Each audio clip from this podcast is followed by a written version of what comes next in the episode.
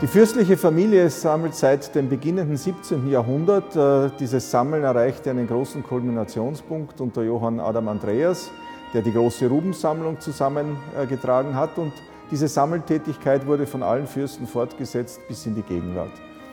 Vor ungefähr 300 Jahren, 1705, ist die Zusammenführung dieser Kunstwerke im Stadtpalais in Wien gewesen.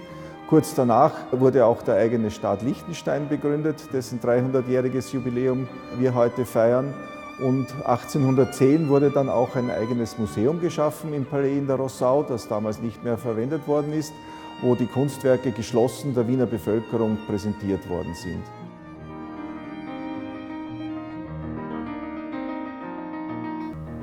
Der deutsche Philosoph Hegel hat einmal die wunderbare Formulierung gefunden, dass Museumsobjekte jene Objekte sind, die ihre Welt verloren haben, weil ein Hochaltarbild in eine Sammlung gerät und damit ihre ursprüngliche Welt verliert. Mit dieser Übertragung aus diesen gewaltigen, großen und hohen Palästen in die Albertina verlieren die Kunstwerke von Rubens und Adrian de Vries, von Canaletto und Waldmüller noch einmal ihre Welt. Sie werden hier sozusagen auf den Boden der Realität gebracht, sind nicht mehr der Ausdruck der Prachtentfaltung, des Herrschaftswillens, der Repräsentation, sondern Kunstwerke sui generis und Gegenstände der ästhetischen Betrachtung. Eine Ansicht von Canaletto des Markusplatzes wird plötzlich wirklich eine der schönsten Veduten des 18. Jahrhunderts.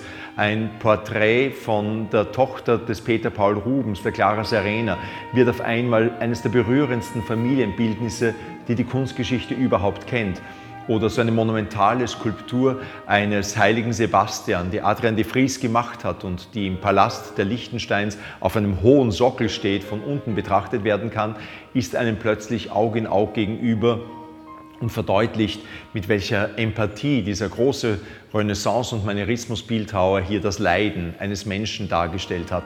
Ich denke, in der Ausstellung kann man durch diese chronologische Reihenfolge von der Renaissance einer Büste des Marc Aurel, die Antico geschaffen hat, bis zum Biedermeier, ganz schön diese Entwicklung der Kunstgeschichte wie einen Leitfaden letzten Endes nachvollziehen.